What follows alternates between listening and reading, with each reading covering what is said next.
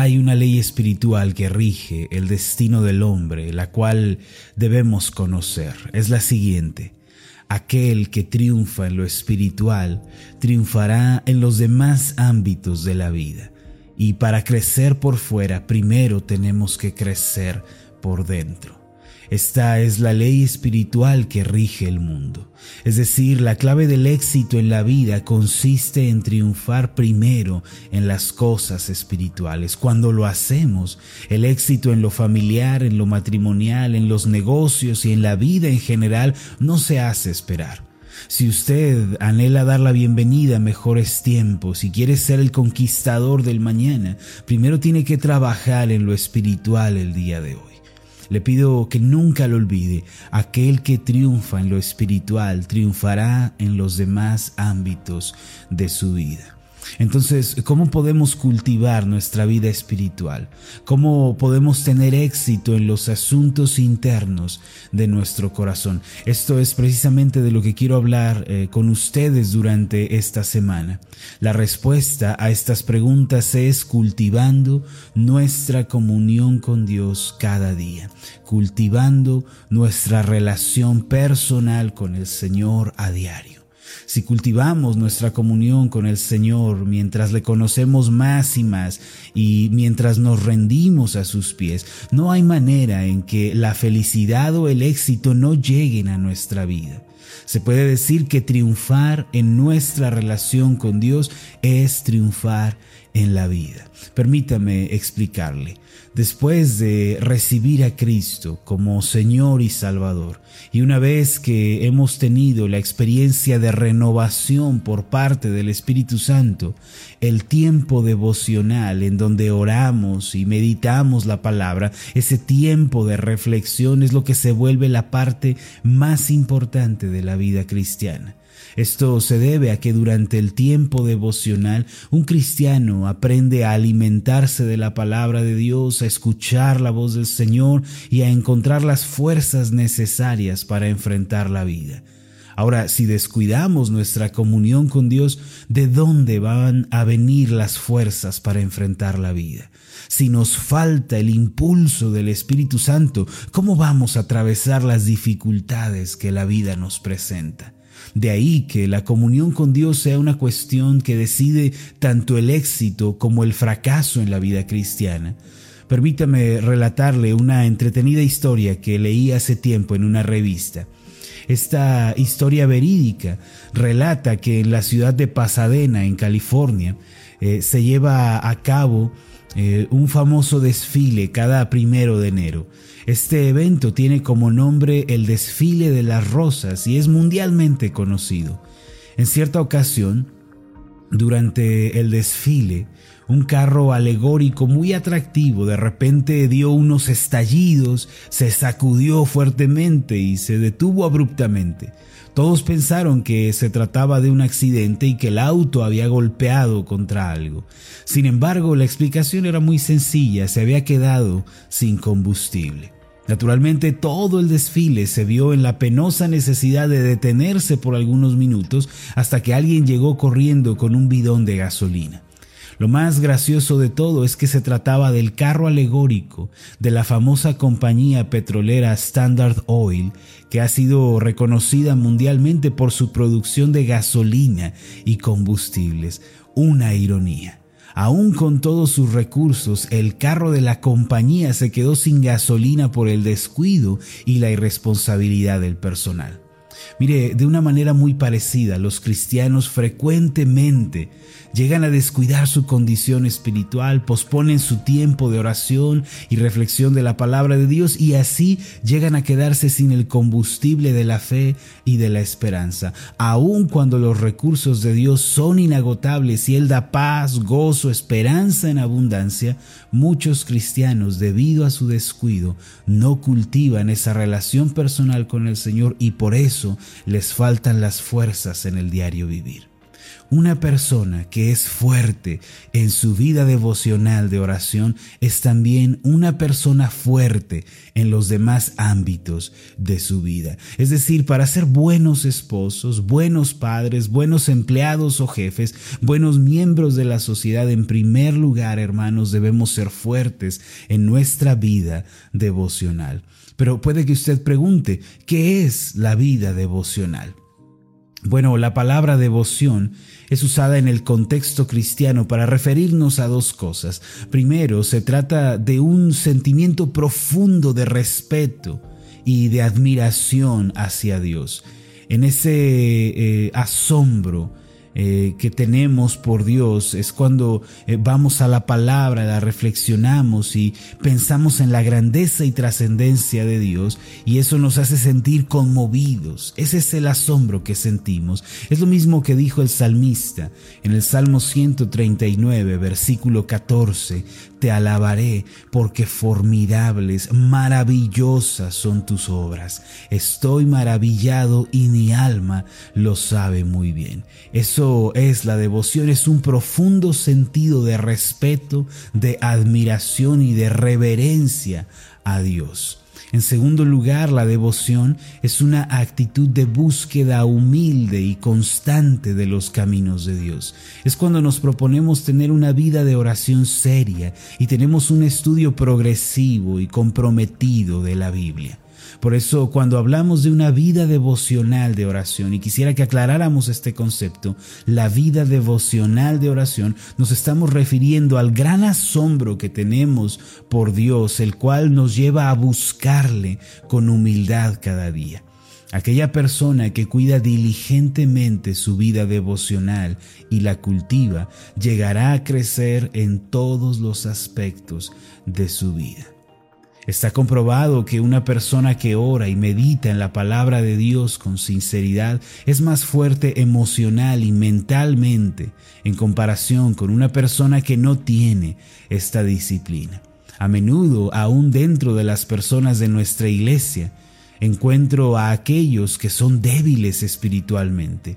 Cuando les sobreviene la aflicción, se derrumban y se vuelven atrás pero también encuentro aquellos que de manera similar atraviesan dolores, penas, aflicciones, pero aunque derraman lágrimas, atraviesan aquello con esperanza y fe. Las aflicciones son prácticamente las mismas, problemas cotidianos del diario vivir, pero la respuesta de cada persona es tan diferente como lo es el día y la noche. Y sabe algo, la vida devocional juega un papel importantísimo en ello. Amados, eh, la mayor parte de nuestros problemas no nos afectarían tanto si tan solo nos dedicamos más a Dios en tiempos privados de oración. Lo que hace tan diferentes a estas personas es su tiempo personal con el Señor. Escuché hace tiempo a un hermano de la iglesia decir, desde que paso tiempo en oración con el Señor, ya no me irrito tanto y lo que antes me molestaba ahora no tiene importancia. Se puede decir que la ansiedad y el temor, así como el afán, tienen un mayor efecto en nuestra vida cuando descuidamos nuestros tiempos a solas con Dios y dejamos eh, a un lado la reflexión de su palabra. El Señor Jesús habló de la importancia de tener tiempos a solas con Dios, cuando dijo en Mateo capítulo 6, versículo 6, Mas tú cuando ores, entra en tu aposento y cerrada la puerta, ora a tu Padre que está en secreto, y tu Padre que ve en lo secreto te recompensará en público. Entonces, ¿qué significan estas palabras dichas por el Señor Jesús en nuestra vida personal. Quiero terminar explicando el significado de este pasaje. La frase más tú con la cual comienza el Señor Jesús es usada por Él para referirse a algo individual y personal. En muchas ocasiones el Señor Jesús se dirigió a los discípulos en un sentido plural, por ejemplo, vosotros o sois, Además, muchas de las bendiciones en la Biblia son declaradas a un grupo de creyentes. El apóstol Pablo, por ejemplo, la mayor parte del tiempo se refiere a los creyentes como un grupo o como una comunidad, se refiere a la iglesia.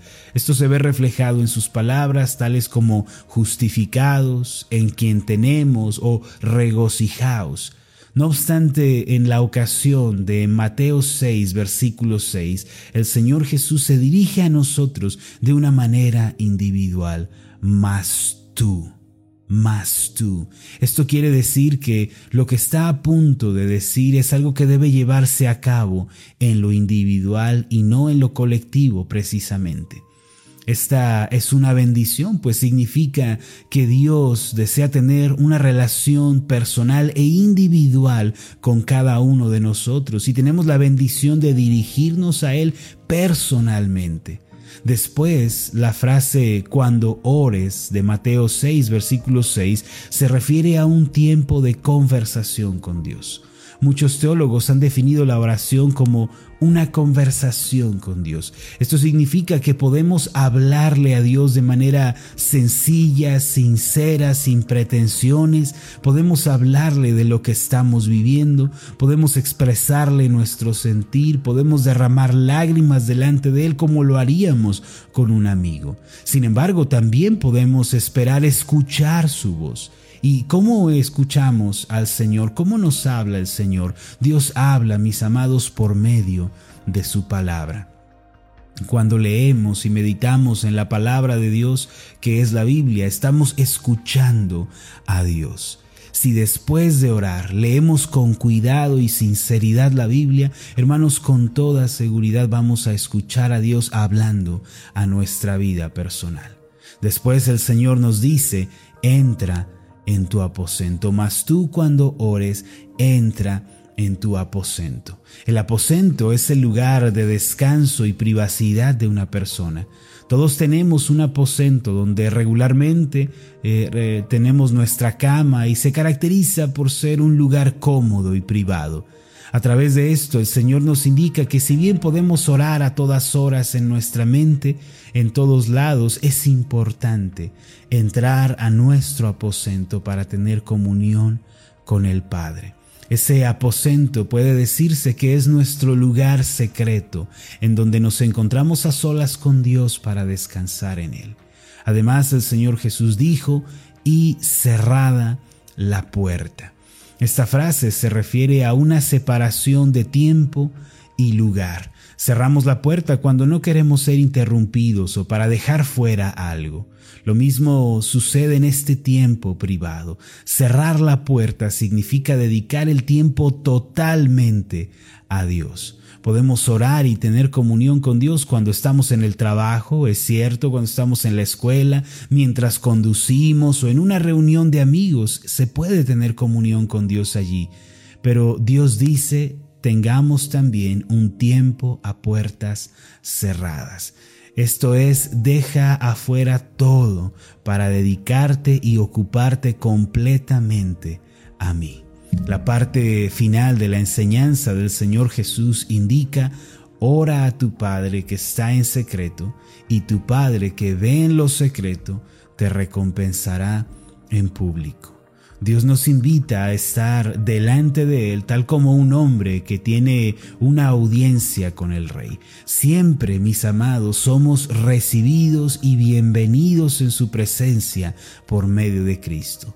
Los ojos tiernos de Dios esperan vernos entrar al lugar secreto con humildad y sencillez para depender de Él. Después, dice él, que nos recompensará en público al darnos paz en la tormenta, sabiduría en la incertidumbre, fortaleza en la aflicción y gozo en las dificultades.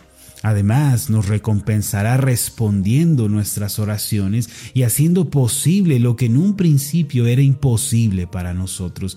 Mis amados, aceptemos hoy la invitación del Señor Jesús para entrar al lugar secreto, para tener comunión con Él. Esta es una invitación personal y privada. Dios nos espera en ese lugar a solas Recuerde siempre, aquel que triunfa en lo espiritual, triunfará en los demás aspectos de su vida. Y para crecer por fuera, primero tenemos que crecer en nuestra vida interior espiritual. Permítame hacer una oración por usted. Amado Padre Celestial, te damos las gracias porque nos invitas a tener comunión contigo. Y hoy descubrimos que esa comunión cercana y esa relación personal son la clave del éxito en la vida. Señor, no queremos quedarnos rezagados, atrás, dormidos, apáticos. Ayúdanos, Señor, a buscarte, como lo dice tu palabra, de forma personal, entrando en ese aposento, en ese lugar privado y cerrando la puerta, dejando afuera toda interrupción para poder escucharte atentamente. Tú has prometido que los que te buscan así recibirán recompensas en público, pues han triunfado en lo secreto. Señor, permítenos ser este tipo de personas. En el nombre de Jesús. Amén y amén. Hola, ¿qué tal? Mi nombre es Marlon Corona, soy el pastor de la iglesia Ascender en la ciudad de Zapopan, Jalisco, en México. Le agradezco mucho por haberme seguido con esta meditación. Mi oración siempre es que usted sea prosperado en todas las cosas y goce de una buena salud, así como prospera en su alma. Lo invito a que ore por las meditaciones Ascender y le pregunte a Dios cómo puede usted ser de bendición para este ministerio. Las meditaciones Ascender son impulsadas y apoyadas por nuestros oyentes. Reciba un fuerte abrazo de mi parte. Que Dios le bendiga. Hasta la próxima.